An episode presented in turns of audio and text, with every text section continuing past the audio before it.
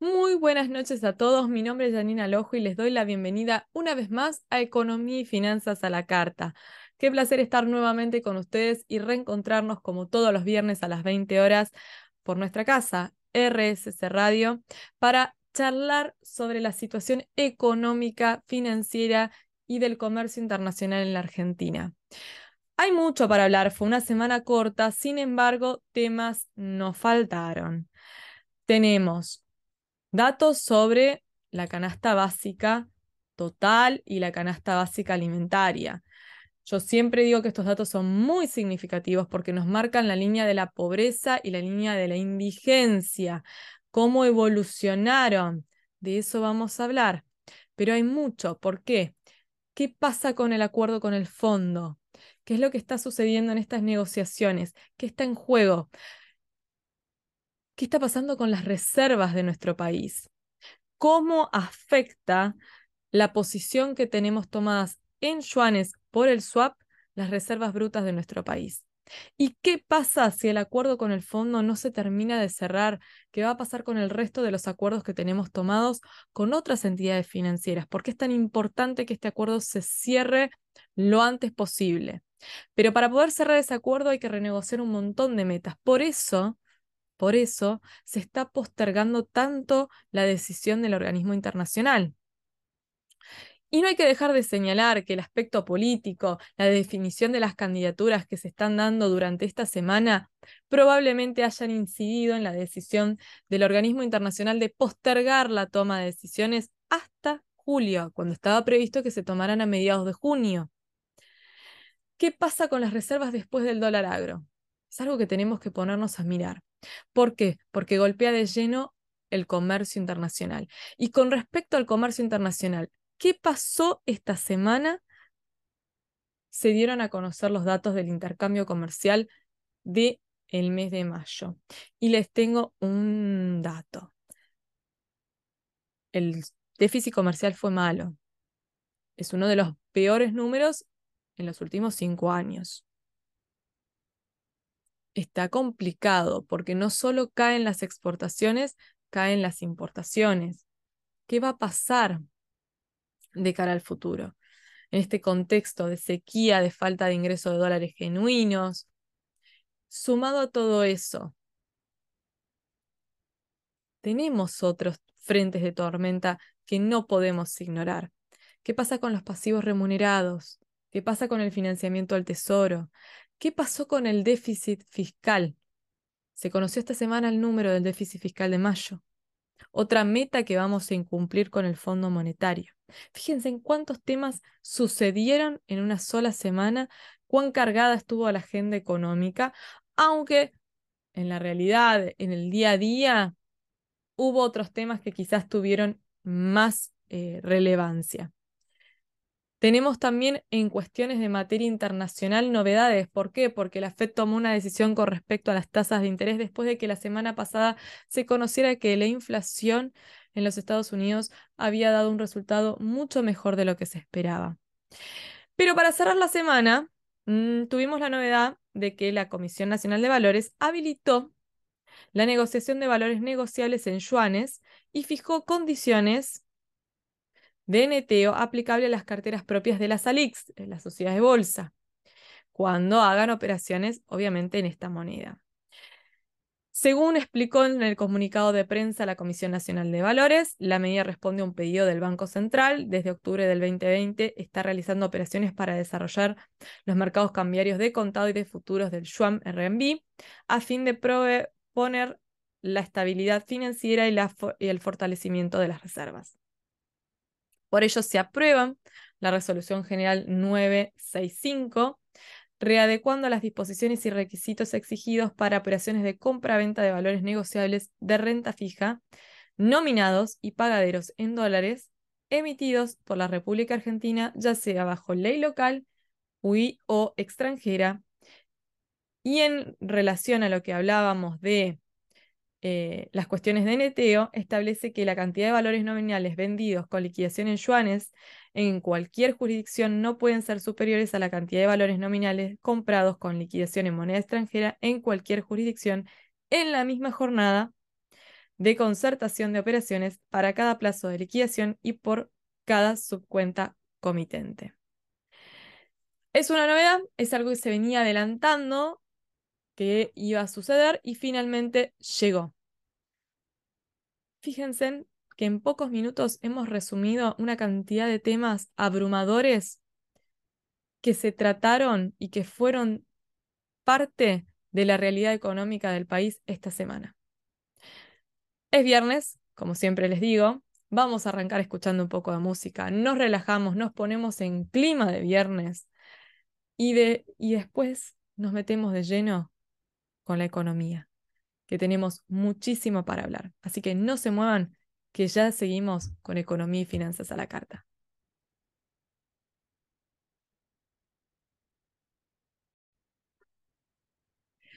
Arrancamos de lleno con economía y finanzas a la carta y por ello nos vamos a meter en el tema de las reservas. ¿Qué pasa con las reservas después del dólar soja? Recordemos que a fin de mayo terminó la primera etapa del programa incremento exportador, la que estaba destinada principalmente al complejo sojero.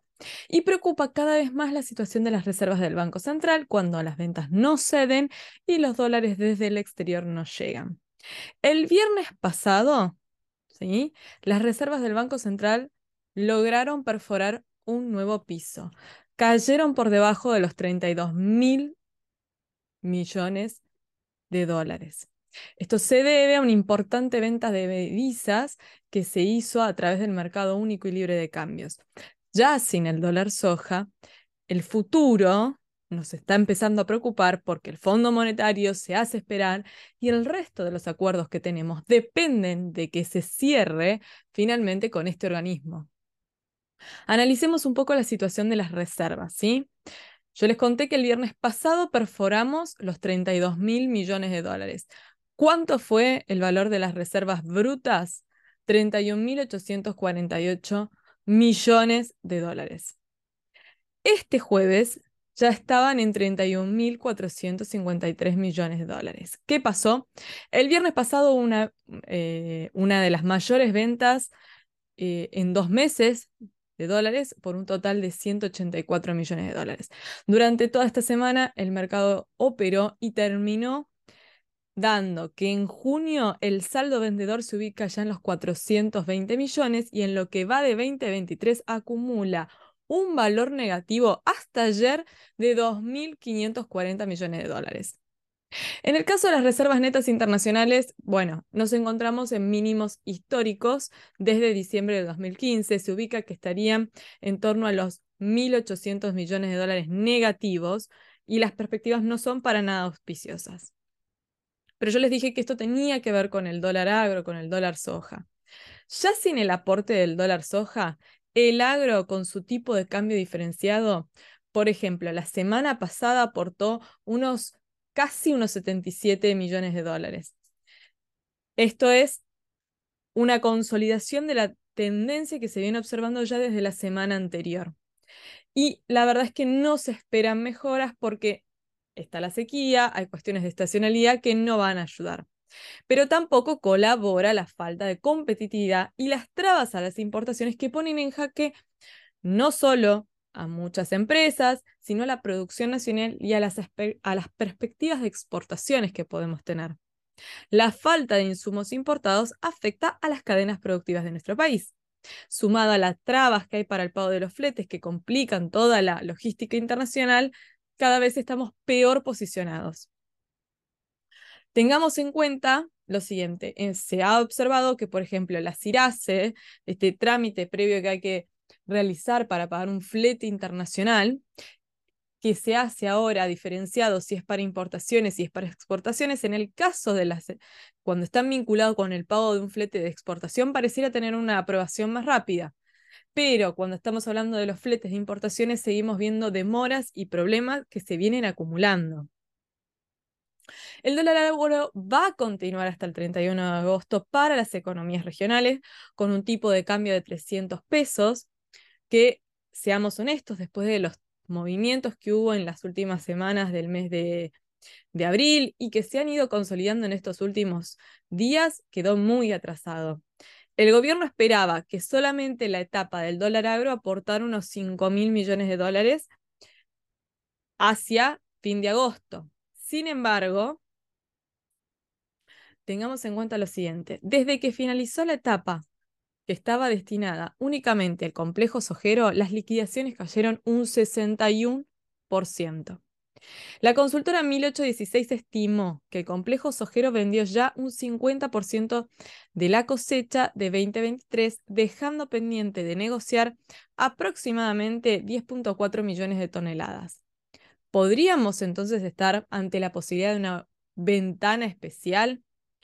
Desde el gobierno lo descartan, pero yo creo que no habría que cerrar esa puerta de, manera definitiva porque serían, unos, eh, serían equivalentes a unos 5 mil millones de dólares que en este momento que estamos tan ávidos de dólares en nuestra economía no vendrían para nada mal. Y hablando de eso, tengamos en cuenta que este 21 y 22 de junio había que realizar pagos por unos 2.700 millones de dólares que el gobierno tenía que hacer al Fondo Monetario Internacional y que pensaba afrontar con derechos especiales de giro. La realidad es que el gobierno no poseía en las arcas del Banco Central la suficiente cantidad de DEG para poder pagar el total de la deuda. También del momento en el cual eh, se vence, o sea, desde el 21 del 22, hay un plazo para poder efectivizar el pago. ¿Qué posibilidad se barajaba? Se barajaba la alternativa de que nuestro país hiciera un desembolso parcial como señal de buena voluntad y esperar a la resolución del organismo para cancelar el total. Sin embargo, el miércoles el Poder Ejecutivo presentó un procedimiento que hay dentro del fondo para postergar ¿sí? el pago de los vencimientos y de esta manera no tener que abonar los desembolsos de manera completa, sino que, en otras palabras, el Ministerio de Economía le envía al Fondo Monetario una propuesta de pago unificando estos dos vencimientos, el del 21 y el del 22, no pagándolo todo uno, uno en cada día, sino todo junto a fin de mes. Se daría de parte del Fondo Monetario el visto bueno para esto, donde si no mediara un adelanto, el fondo espera que nuestro país cancele o haga un giro el último día del mes. Esto significa el 30 de junio, el Banco Central tendría que cancelar el total de lo adeudado. Hay posibilidades de que se pueda demorar más. Puede ser que ahí, efectivamente, ese 30 de junio, el gobierno decida hacer un desembolso parcial y espere finalmente la aprobación del fondo y que se reciban los giros de parte de este organismo para avanzar con la cancelación. Cuando hablamos de desembolsos, ¿qué es lo que se le está pidiendo al Fondo Monetario? Hay muchas versiones. La que más resuena en el último tiempo es que en total se están pidiendo 14 mil millones de dólares entre los envíos previstos de lo que resta de 2023 y una pequeña porción de 2024 que corresponderían a unos aproximadamente 3.200 millones de dólares, ¿sí? Los giros anticipados, si los hiciese el Fondo Monetario, tendrían dos fechas de referencia que serían en junio y en septiembre. A ver, hay una realidad y es que las autoridades del Fondo Monetario no le agrada y lo han manifestado en numerosas ocasiones de que el Banco Central utilice las escasas reservas que posee para intervenir en el tipo de cambio, y el resto de las variables macroeconómicas claramente no convencen y vamos a hablar de eso más adelante. Las negociaciones que tiene el equipo económico en este momento no son fáciles porque hay que renegociar metas en casi todas las variables y en casi todas las, metas fiscales. Y además, porque si hubiese una crisis con el organismo, el resto de las entidades financieras internacionales a las cuales podríamos recurrir para asistencia no nos podrían ayudar. Esto ya sucedió en otras ocasiones. En el año 2001, por ejemplo, ni el Banco Mundial ni el Banco Interamericano pudo asistirnos hasta tanto no solucionamos la cuestión con el fondo. Lo mismo podría pasar con el swap con China en este mismo momento. O sea, pensemos lo siguiente. La Argentina quiere postularse para ingresar al Banco de los BRICS en agosto, pero si no está solucionada la cuestión de fondo con el FMI, difícilmente avance la incorporación de nuestro país en esta entidad financiera. Y hablando del swap, ¿qué pasa con el swap? Parte de la caída de las reservas de nuestra autoridad monetaria hacen que no tenga más opción que recurrir al swap para tratar de contener la sangría. Según estimaciones que hizo Bloomberg, la agencia de noticias especializada, a ver, tengan en cuenta lo siguiente. Las operaciones, ¿sí? Transaccionadas en un día para el pago de operaciones a través del swap ya representan un 28%. Hace dos semanas el Banco Central solo había usado los yuanes que poseía en sus propias arcas. Esto dejó de suceder con la ampliación del acuerdo y se estima que desde que comenzó el 2023 las transacciones en yuanes ya representan unos 512 millones de dólares. Y en abril se autorizaron CIRAS por un valor de 2.900 millones de dólares. El plazo de pago promedio inicial es de 90 días, aunque hay casos con plazos mayores o inferiores, y el definitivo termina oscilando entre 30 y 90 días dependiendo del producto.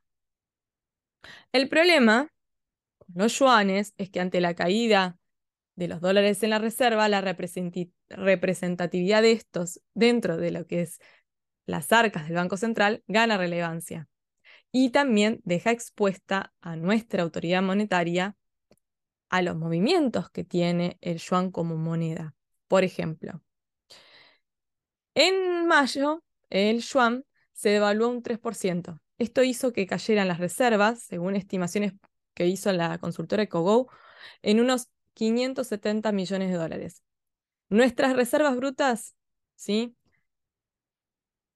Cuando nuestras reservas brutas no habían perforado la barrera de los 32 mil millones de dólares, los yuanes ya representaban un 56,1% de las mismas. Es un dato bastante significativo. Bueno, ¿qué es lo que podemos esperar? Vamos a ver que van a seguir las negociaciones. Por el momento todo se está manejando de manera virtual. El equipo económico insiste en no viajar hasta que no esté casi cerrada la letra chica para poner en papel lo acordado. Por ello, no es menor, ¿sí? que la decisión que se tenía que tomar a mediados de junio se pospuso para principios de julio. ¿Qué habrá incidido? Y acá tenemos que decir que probablemente haya cuestiones de incertidumbre política que inclinaron la balanza e hicieron que las autoridades del Fondo Monetario prefirieran tener más claridad sobre esta cuestión antes de tomar una decisión. Si el desembolso continúa demorándose, es probable que la Argentina vaya a tener que honrar las obligaciones con dólares propios, lo cual pondría la situación de las reservas en una posición cada vez más complicada y esto va a tener directamente un impacto sobre el comercio exterior argentino, por lo cual podemos decir que el segundo semestre parece que se viene más duro que el primero. Vamos a hacer un breve corte y ya seguimos con más economía y finanzas a la carta. Vamos a seguir con los temas que preocupan, que son frentes de tormenta para la economía argentina y que más allá de las reservas, no podemos dejar de monitorear. ¿Cuáles son? Tenemos que hablar de la deuda, de los pasivos remunerados que no paran de crecer. Por otro lado, ¿qué pasa con las cuentas fiscales que siguen deteriorándose? Venimos de hablar de la situación de las reservas, de lo complicado que está la renegociación con el Fondo Monetario para que lleguen los desembolsos. Y esto se relaciona ¿Por qué? Porque las metas fiscales no se van a poder cumplir y esto hace que haya más temas para discutir con el organismo internacional a la hora de lograr esos desembolsos que tanto necesita el Ministerio de Economía. Pero vayamos por parte. Los pasivos remunerados llegaron a representar al 12,3% del PBI. Hablamos de la relación entre los pases y las LELIC con el Producto Bruto Interno. De esta manera, estamos a niveles que no se observaban en 20 años. Escuchó bien. Desde el 2003. Cuando comparamos con 2022, este ratio estaba en 9,8%. Según la consultora LSG, se estima ¿sí? que los pasivos remunerados representan 13,33 billones de pesos. Pero también a través del portal de noticias Bloomberg, trascendió esta semana que el total de los intereses de las LELIC acumulados desde diciembre del 2019 representan unos 10 billones de, eh, de pesos. Hagamos un ejercicio. Convirtamos esto a dólares al tipo de cambio oficial. ¿Cuánto nos da? 39.700 millones de dólares. Parecido al préstamo del Fondo Monetario. Según la consultora Econoviews, a finales del 2023, los intereses devengados desde diciembre del 2019 podrían llegar a los 14 billones de pesos y esto equivaldría al 8% del PBI. Algo que tenemos que tener en cuenta y es que el Banco Central devenga intereses mensuales por un billón de pesos, lo que provoca que se genere una nueva base monetaria cada tres meses. Entonces ustedes del otro lado me van a decir, bueno, pero ¿qué hay detrás de todo este aumento? A ver, no es solamente la cantidad de dinero circulante debido a una mayor emisión, sino también que tenemos caída en la demanda de pesos y suban las trazas de interés para tratar de contener la mayor emisión. ¿Por qué aumenta la cantidad de circulante? Porque se emitió para cubrir el déficit del tesoro. Pagos de intereses de deuda, intervenciones en el mercado, eh, cambios para tratar de controlar la brecha y podemos seguir mencionando otras razones por las cuales se ha estado emitiendo. Tengamos en cuenta el siguiente dato. Cuando se conoció la inflación del mes de mayo, que dio el 7,8%, el Banco Central decidió que no iba a tocar la tasa de referencia. ¿Por qué? Porque un ajuste en esta variable, en el alto nivel de deuda indexada que tenemos, indirectamente termina arrojando más leña al fuego. ¿Qué significa? Produce más inflación, a diferencia de lo que se logra en otros casos, donde con una suba de las tasas se ayuda a controlar la presión de los precios. Mientras tanto, la demanda de dinero respecto a la base monetaria habría caído al 4,7% del PBI. ¿Por qué cae la demanda? Porque ante un contexto de alta inflación, los consumidores lo último que quieren es quedarse con un peso en el bolsillo y tratan de hacerlos rotar lo más rápido posible. De esta manera le estamos respondiendo esa pregunta que se hace el New York Times con respecto a por qué con una proyección de inflación del 150% para 2023, vamos a encontrar los restaurantes de la ciudad de Buenos Aires estallados, porque el argentino no se quiere quedar con los pesos y por lo tanto gasta. No puede ahorrar y gasta. Pero hay otro tema que también nos preocupa y mucho, que es el financiamiento al Tesoro que no cede. Durante el mes de mayo, el Tesoro recurrió a la asistencia del Banco Central por unos 400 mil millones de pesos en forma de adelantos transitorios y mediante una deuda en pesos fue por 457 mil millones de pesos. De esta manera, el total del financiamiento se ubicó en unos 897 mil millones de pesos. Valga la redundancia. Esta semana, ¿sí? Se conocieron los datos del déficit fiscal. ¿Y con qué nos encontramos? Hasta abril, el déficit acumulado había llegado al 0,62% del PBI y esto ya nos colocaba por encima de la meta que había con el Fondo Monetario. ¿Cuáles son los datos que, o sea, que proveyó el Ministerio de Economía de la Nación? El sector público nacional registró un déficit primario de 247.651 millones de pesos y un déficit financiero de 631.072 millones de pesos. Dentro del gasto primario se observaron caídas significativas en los programas sociales por un 41,4%, asignaciones casi un 37%, transferencias corrientes a provincias un 29,4%. No todos los gastos tuvieron reducciones. Ojo, aumentaron en un 64,5% las transferencias de capital a las provincias, inversión real directa un 28,7% y subsidios en energía casi un 26%. Por el lado de los ingresos se observaron que eh, los, lo que tiene que ver con los ingresos tributarios presentaron una caída real del 4,2%. Entonces, en términos absolutos, el déficit fiscal primario fue de 247 mil millones de pesos. En términos del PBI, esto equivaldría a unos 0,14%. Tenemos además que los intereses de deuda aumentaron, escuche bien, en términos reales interanuales, 123,6%. El déficit fiscal de mayo tuvo una variación interanual real positiva del 21,5%. En términos del Producto Bruto Interno, esto es un 0,36%. Vamos al déficit primario acumulado, que es lo que más nos interesa. Al mes pasado, o sea, mayo, aumentó un 37,6% en términos reales respecto al mismo periodo de 2022, debido a la caída real en los ingresos y a la variación negativa del gasto primario. El déficit primal acumulado entonces llega al 0,73% del PBI. Esto representa contra igual periodo del 2022 un aumento de 0,17 puntos porcentuales del producto. A ver, está claro, no vamos a poder cumplir con las metas originales, hay que renegociar con el fondo otro aspecto más. Y volvemos sobre el tema que hablamos antes, en el bloque anterior, de que el acuerdo con el fondo hoy ya es clave. ¿Y por qué digo que es clave? Porque las reservas eh, se encuentran en valores negativos. ¿Cuáles las reservas netas internacionales?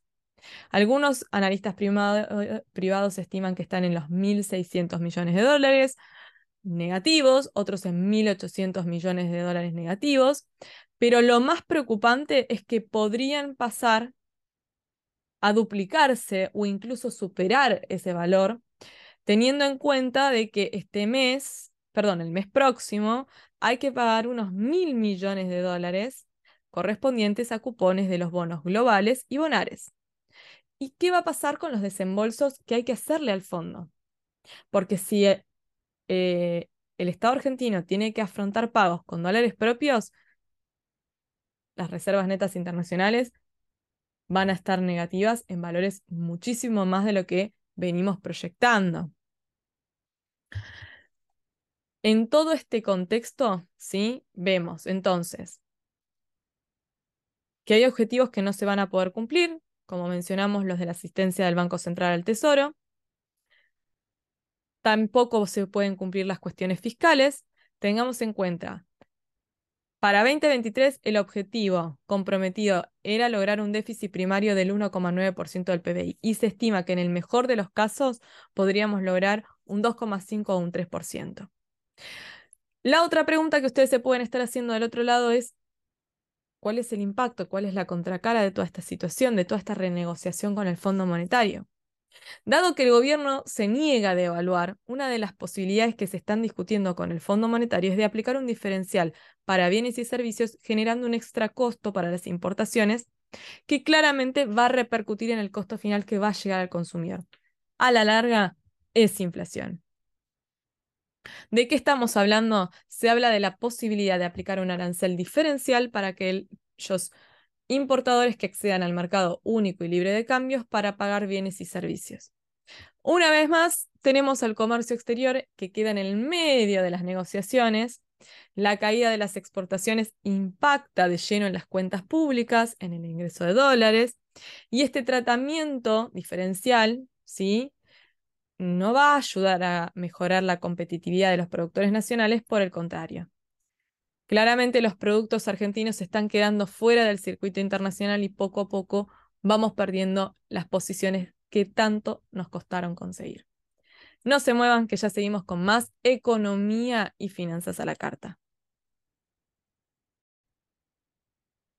Terminamos el bloque anterior hablando del comercio exterior y vamos a seguir en esa línea porque vamos a analizar los datos del intercambio comercial que publicó esta semana el Instituto Nacional de Estadística y Censo, donde nos muestra que durante el mes de mayo el intercambio comercial de nuestro país se ubicó en los 13.560 millones de dólares, mostrando una contracción interanual del 16%. El saldo comercial arroja un resultado negativo de 1.154 millones de dólares, acumulando en lo que va de 2023 unos 2.690 millones de dólares, siempre en términos negativos. Este es el peor resultado comercial en los últimos cinco años y como destaca el informe que elabora el INDEC, es el cuarto registro negativo en lo que va del año. ¿Qué pasó con las exportaciones? Durante el mes de mayo, el valor de las exportaciones se ubicó en los 6.203 millones de dólares.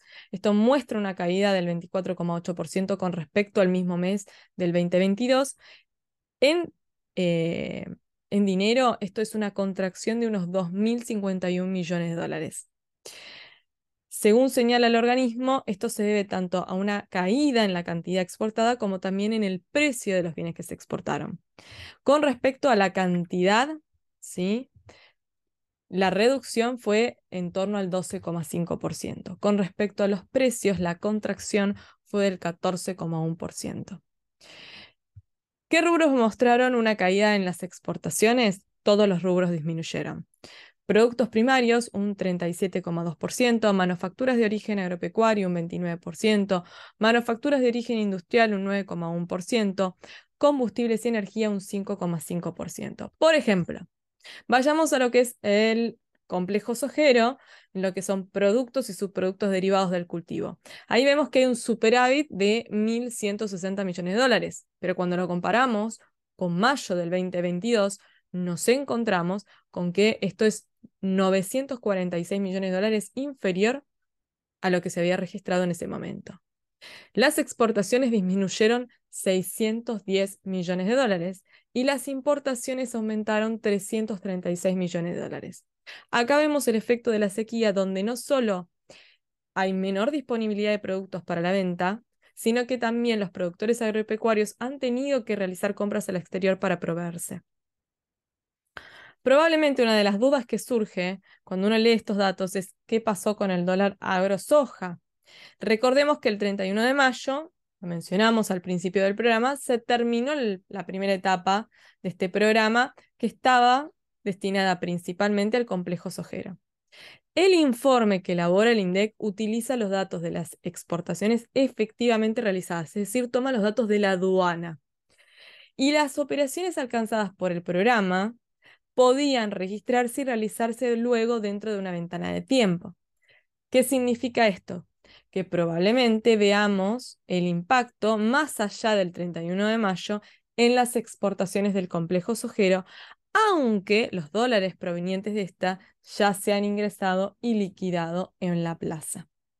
Otro complejo exportador muy importante para nuestro país es el automotriz, donde las exportaciones netas en lo que respecta a vehículos para transporte de personas, para transporte de mercaderías, chasis, partes, neumáticos, mostraron un saldo negativo de 430 millones de dólares.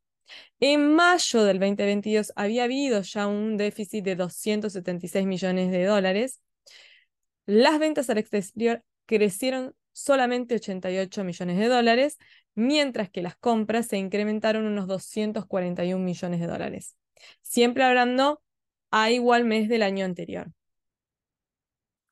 En resumen, para las exportaciones de productos primarios se observa una variación negativa debido a un descenso en las cantidades de un 34,4% y de un 4,1% en precios con respecto al 2022. Acá vamos a ver que hubo una gran incidencia en la caída en la venta de cereales por unos 917 millones de dólares, que fue el, el subrubro con mayor contracción. En el caso de las manufacturas de origen agropecuario, la caída se dio en parte a un 16,2% en la baja de los precios y un 15,3% de reducción en las cantidades. ¿Dónde vamos a ver las mayores disminuciones? En grasas, aceites, residuos y desperdicios de la industria alimenticia. En cuanto a las exportaciones de manufacturas de origen industrial, disminuyeron como resultado de una caída del 11,8% en los precios y las cantidades acá sí se incrementaron un 3,2%. Acá vamos a ver que la variación se dio fundamentalmente a una menor venta de productos químicos y conexos. El valor, por ejemplo, de las exportaciones de combustibles y energía descendió como consecuencia de una caída del 38% en los precios y las cantidades aumentaron un 53,5%. ¿Dónde está la clave? Menor venta de carburante. ¿Qué pasa con las importaciones? Bueno, el valor de las importaciones de mayo de 2023 fue de 7.357 millones de dólares, un 6,7% inferior al registrado al mismo mes del 2022. Esto es una contracción de 529 millones de dólares. ¿Cómo se puede justificar una caída del 10,4% en los precios? Las cantidades aumentaron un 3,8%. A nivel de uso económico se redujeron las importaciones de combustibles y lubricantes un 38,6%. El rubro resto, 36,5%. Acá vamos a ver el impacto de la caída en las operaciones que se hacen a través de los servicios postales, de lo que es courier. Bienes intermedios un 3,1%. Bienes de consumo un 2,2%. Vehículos automotores de pasajeros creció un 47,4%. Bienes de capital 6,2%, piezas, accesorios y bienes para, eh, para bienes de capital un 5,9%. Vamos a hacer una apertura de esta información. ¿Con qué nos encontramos? A nivel uso económico, el rubro que más cayó, lo vimos, fue el de combustibles y eh, lubricantes. Ahí vamos a tener reducción en cantidades por un 24,2% y el precio cayó un 19,8%. Tenemos menores importaciones de combustibles, lubricantes elaborados y de lubricantes y combustibles básicos. Es importante señalar que en el caso de los combustibles y lubricantes elaborados hubo un mayor descenso que en, todos el que en todo el resto de los rubros. En el caso de los bienes intermedios, a ver, la caída fue del 3,1%, Hubo una fuerte contracción de los precios de un 12,2% y las cantidades aumentaron un 10,3%. ¿Dónde está la mayor caída? En las compras de suministros industriales elaborados, que no se especifica exactamente la partida según el análisis que hace el INDEC. Las operaciones vinculadas con los bienes de consumo tenemos una caída del 2,2%. Acá tenemos menores precios por un 7,3%, y las cantidades aumentaron en un 5,4%. Nos vamos a lo que es vehículos automotores, crecieron un 47,4%, acá aumentaron las cantidades importadas en un 38,9% y los precios subieron un 5,8%. Uno de, los eh, uno de los rubros más significativos es el de bienes de capital, que mostró un incremento del 6,2%, que se explica en una suba del 6,5% en las cantidades mientras que los valores mostraron un leve descenso del 0,2%.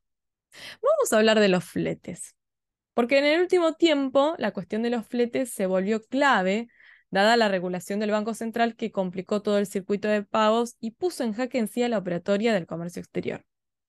Uno de los argumentos que se ha utilizado para justificar la medida de parte del gobierno es que se detectaron maniobras de sobrefacturación de parte de este concepto como un mecanismo para evadir las medidas cambiarias. El informe que realiza el INDEC indica que desde diciembre del 2022 la evolución del costo de flete internacional mostró una tendencia decreciente sostenida que permitió que en mayo del 2023 se observara un nivel promedio comparable al que se vio en los primeros nueve meses del 2021. Entonces, el organismo estadístico que tenemos señala que hubo un aumento en el valor del transporte desde octubre del 2021 que se sostuvo hasta noviembre del año pasado, donde tocó su máximo, aproximadamente unos 169,5 dólares por tonelada, y en mayo de este año el valor por tonelada se ubicó en unos 80,8 dólares promedio, lo que representa un 28,5% inferior que igual mes del año pasado, aunque un 11,1% superior al 2021. A nivel mundial, el costo del flete mostró un máximo histórico en el segundo semestre del 2021 y no se ha logrado recuperar las tarifas post pandemia. Como todos los meses, el informe termina haciendo una comparación de que si los valores del año anterior eh, y los resultados hubiesen, eh, con los, eh, o sea, y el resultado que se obtuvo en cuanto al volumen exportado hubiese prevalecido, eh, resultado final sería distinto. ¿Qué dice? Que en el mes de mayo, si se hubieran mantenido los precios del mismo mes del año anterior, el saldo comercial habría arrojado un déficit del, de 988 millones de dólares. La pérdida en cuanto a términos de intercambio comercial se ubica en 300 millones de dólares debido a un gran descenso en el índice de precios de las exportaciones, en promedio un 14,1%, que fue mayor a la caída en el índice de precios de las importaciones, un 10,4%. Si bien el gobierno, con el objeto de sostener en cierta medida la actividad industrial, aprueba un número importante de, importaciones, está obligando a las empresas a postergar los pagos que a principio de mayo se estimaba que la deuda con estos, o sea, con los importadores, podría incrementarse y llegar a unos 14 millones de dólares. 14 mil millones de dólares, perdón. A eh, finales del 2022 se estimaba que el valor ¿sí? de la deuda con los importadores estaba en los 10.950 millones de dólares. Tengamos en cuenta que de cumplirse estos 14 mil millones de dólares, sería el valor más alto registrado durante el CEPO en los últimos años. ¿Por qué? En 2015 el stock de deuda se ubicaba en unos 7.500 millones de dólares. En 2014 unos 6.300 millones de dólares. El stock de deuda no sería relevante si no hubiese un atraso cambiario tan significativo ni escasez de dólares. En el contexto actual, este dato se vuelve alarmante, más para la próxima eh, administración y para los importadores. ¿Qué pasa si el próximo gobierno intenta salir del cepo? Uno de los argumentos que más se citó al implementar el nuevo régimen CIRA fueron los abusos cometidos con el sistema anterior, que era el de la CIMI. Recordemos que la aprobación de estas dependía de la Secretaría de Comercio, igual que ahora, y que por lo tanto, si hubo en su momento casos donde se importaron telas para varios años, como se señaló, alguien lo autorizó. Los abusos pudieron haber estado, pero no por ello habría que castigar a todos los operadores. Por ejemplo, la cuestión vinculada al cobro, ingreso y liquidación de exportaciones. Se detectaron casos de empresas que no habían cumplido con los plazos establecidos en la normativa cambiaria. Sin embargo, no se aplicó una medida para castigar a todos los exportadores. La semana pasada se intimó a aquellos que no habían regularizado su situación. Habrá quienes deban cumplir con el requerimiento. También hay casos donde hubo errores, hubo problemas y por falta de asesoramiento adecuado realizaron trámites que no eran los correspondientes y terminaron siendo denunciados por incumplimiento y ahora tienen que subsanar esa situación porque en realidad los dólares ingresaron al país. El otro argumento más repetido es que ante la escasez de dólares y la sequía no hay otra opción más que administrar la escasez y determinar qué es prioritario. Muchos podrán decir que esto es justo, pero también puede significar la ruina para muchos otros. Para cada fábrica, empresa o emprendimiento, lo que trae es vital y prioritario. La imposibilidad de hacerse de ese bien o insumo puede implicar el cierre del negocio. Detrás hay familias y hay empresas que proveen servicio. Obviamente, los alimentos, los insumos médicos son vitales para la sociedad, pero en muchos casos ni siquiera estos reciben el tratamiento prioritario que deberían recibir. La normativa cambiaria en los últimos casos han demostrado esto. En este contexto, ¿qué nos queda? ¿Qué podemos esperar para lo que se viene? ¿Qué pasará a medida de que las reservas sigan complicadas y no haya nuevos ingresos?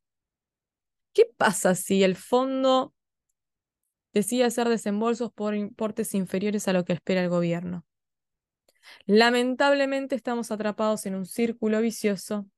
Ojalá alguien se dé cuenta pronto de la situación y trate de darle una solución acorde al problema. Vamos a un breve corte, que ya seguimos con más economía y finanzas a la carta. El otro tema que ocupó la agenda económica de esta semana fue el dato que también dio a conocer el INDEC el día miércoles de la canasta básica total y la canasta básica alimentaria para el mes de mayo. Son dos mediciones que son muy importantes después del número de inflación porque, porque nos permiten conocer cuánto necesita una familia en nuestro país para no ser pobre ni ser indigente. La canasta básica total, que es la que nos permite conocer la línea de la pobreza, mostró un incremento del 7,2% con respecto al mes anterior. Esto representa una variación con respecto al mismo mes del año anterior del 118,6% y acumula en lo que va del 2023 un incremento del 42,9%. Cuando vamos a ver los números de la inflación, vemos que la variación de la canasta quedó por debajo del IPC de mayo, levemente por debajo. Sin embargo, en lo que va de todo el año, está levemente por encima de la variación de precios que en mayo estuvo en el 42,2% y la variación interanual también fue superior porque en el caso de los precios se movió en un 114,2%, mientras que, como bien mencionamos, la canasta básica total evolucionó en un 118,6%. Cuando vamos a ver la canasta básica alimentaria, nos encontramos con que esta, esta, medición que nos permite ver la línea de la indigencia en nuestro país tuvo un incremento del 5,2% con respecto a abril, lo cual representa una variación interanual del 122,6% y en lo que va del 2023 acumula un incremento del 47,4%. Acá hay mayor eh, dispersión con los datos del IPC. ¿Por qué? Si bien quedó muy por debajo de la inflación, que fue del 7,8, con respecto a lo acumulado en 2023, eh, hay una diferencia entre los 47,4 que muestra la canasta básica alimentaria y el 42,2 del IPC. En cuanto a la variación interanual, mientras que la canasta básica alimentaria muestra una evolución del 122,6%, los precios muestran una variación del 114,2%. ¿Cuánto necesitó una familia, según el INDEC, en nuestro país para no ser pobre y para no ser indigente? Bueno, una persona para no ser pobre necesitó contar con un ingreso de al menos de 70.523 pesos, mientras que una familia compuesta por cuatro miembros necesitó de 217.916 pesos. Para no ser indigente, el piso de ingresos se estableció en 32.056 pesos, mientras que en el caso de una familia compuesta por cuatro integrantes, se requirieron de unos 99.053 pesos. Ya lo hemos mencionado en otras ocasiones, pero este análisis que hace el INDEC, por ejemplo, no considera el caso de aquellas familias que están pagando un crédito hipotecario. Entonces, a este valor por ejemplo, de, de 217.916, habría que sumarle lo que se paga de cuota de crédito hipotecario para saber una familia cuánto necesita de ingresos por mes, o por lo menos cuánto necesita en mayo para poder cubrir sus necesidades básicas. Esto nos lleva a discutir el tema de la pobreza y la indigencia en nuestro país y el Observatorio de la Deuda Social arrojó más información sobre lo que ellos estiman es la situación real. ¿Por qué decimos real? Porque hizo un análisis que comprende el periodo 2017-2022 y plantea grandes dudas sobre la situación social y económica de nuestro país. Y son datos muy relevantes, ¿por qué? Porque lo que hace es analizar cuál sería la situación de nuestra economía si se eliminaran los planes sociales y no se generara empleo genuino en particular en donde en los grandes conglomerados urbanos. De esta manera, eh, las personas que estarían debajo de la línea de la pobreza pasarían de ser del 35% a representar el 50% de la población. Y en el caso de la indigencia, del 8,1% relevado, podría más que duplicarse y estaría en torno al 20% de la población analizada. Otro de los datos que señala el informe es que la situación no ha empeorado aún más por las estrategias que las familias han ido adoptando que implican un mayor esfuerzo productivo. ¿Qué significa esto? Sumaron changas, trabajos en negro, horas extras, todo con tratar de aumentar la cantidad de ingresos, además del incremento en lo que es cobertura de política pública. Según el mismo informe, el 23,3% de la población urbana padece inseguridad alimentaria. En prepandemia, o sea, cuando nos remontamos a 2019, el valor era de 22,5%, en 2018 20,4% y en 2017 15,8%. Vamos a ponerlo de otra manera. Casi un cuarto de la población urbana padece inseguridad alimentaria. 13,9% está dentro de lo que consideran inseguridad moderada y 9,4% ya es inseguridad alimentaria severa. Lo que también remarca el reporte es la caída en la pobreza de más personas que correspondían al sector o al segmento medio no profesional, que al cierre del informe, este estudio se concluyó en octubre del 2022, la tasa de pobreza para ese grupo era del 18,2%, mientras que en 2019 estaba en el 13,5%.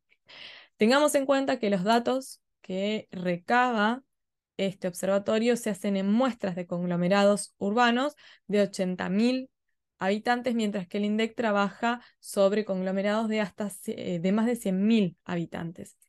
Pero sí, lo que los investigadores están tratando de remarcar es que cuando uno hace una proyección sobre estas estimaciones, la idea va a quedar clara. La situación de los argentinos es cada vez peor, cada vez hay más dependencia hacia la asistencia del Estado por falta de generación de empleo genuino. Claramente, si no se toman medidas pronto para fomentar la creación del empleo, reducir la dependencia de los planes sociales, cada vez más encontraremos que estos números crecerán. porque Decir que la pobreza está en el 35%, pero si eliminásemos los planes sociales, llegar al 50%, nos está marcando que la realidad no es ese 35%. Está más cercana a ese 50%. Que es hora de tomar decisiones serias y encarar los problemas económicos de la Argentina y brindarles soluciones a una sociedad que necesita, que necesita que le dejen de poner trabas y le permitan seguir creciendo. Vamos a un breve corte y ya seguimos con más economía y finanzas a la carta. Hemos llegado al final de Economía y Finanzas a la Carta y vamos a cerrar hablando de un tema que adelantamos en el final del programa de la semana pasada. El Comité Federal del Mercado Abierto de la Reserva Federal de los Estados Unidos, luego de que se conociera un dato de inflación mejor al proyectado, decidió mantener el nivel actual de la tasa de política monetaria, que está en torno al 5,25%. Y esta es la primera pausa, y escuchen bien, que hacen en su ajuste monetario desde marzo del 2022 aunque ya adelantaron que es muy probable que haya nuevos ajustes hacia el alza de las tasas, porque el objetivo es tratar de que la inflación llegue al 2%. Distintos miembros de este comité piensan que la tasa de referencia a fin de año tendría que estar en torno al 6, al 6,25, y otros creen que se mantendría en el nivel actual, aunque, aunque, en términos generales, las autoridades de la Reserva Federal esperan que en 2024 las tasas puedan volver a niveles del 4,25 y el 4,50%. Son datos auspiciosos a nivel mundial. Esperemos que ayuden a la Argentina. Tengamos en cuenta que si la tasa que se toma como referencia de libre de riesgo baja o se mantiene constante, esto es bueno para el resto de las economías que a esta tasa libre de riesgo tienen que agregarle su propio riesgo a la hora de endeudarse. Como siempre les digo, me gusta que esto sea un ida y vuelta. Los invito a que visiten mi Instagram, arroba ojo o pueden visitar el sitio de la consultora www.consultoralojo.com, donde tratamos de mantener actualizada toda la información en materia económica, financiera y de comercio internacional. Por otro lado, si se quedaron con ganas de escuchar más, los invito mañana a las 19 horas por AM550 Radio Colonia en simultáneo con RSS Radio, nuestra casa, a escuchar El Duende, con Guillermo y un excelente equipo donde hablamos de un montón de temas y además analizamos temas de la realidad económica. Y quiero cerrar también este programa agradeciéndole especialmente a la agencia Invest eh, que me invitó a participar para el viernes que viene como jurado en la etapa final para seleccionar a las ganadoras del programa BEAFEM, que es Formación Exportadora para Mujeres de Buenos Aires, que está destinado a apoyar y promover el rol de las mujeres en el mundo de los negocios internacionales. Yo considero que esto es una oportunidad increíble, no solo para acompañar a emprendedoras, sino también para aportar un granito de arena y ayudar a que los productos argentinos lleguen al mundo en un contexto realmente complicado para todos aquellos que están queriendo internacionalizarse. Como siempre les digo, para mí fue un placer, les agradezco haberme permitido compartir esta hora con ustedes. Los espero el próximo viernes a las 20 horas por RSS Radio, nuestra casa, para más economía y finanzas a la carta. Mi nombre es Janina Lojo. Buenas noches y muy buen fin de semana.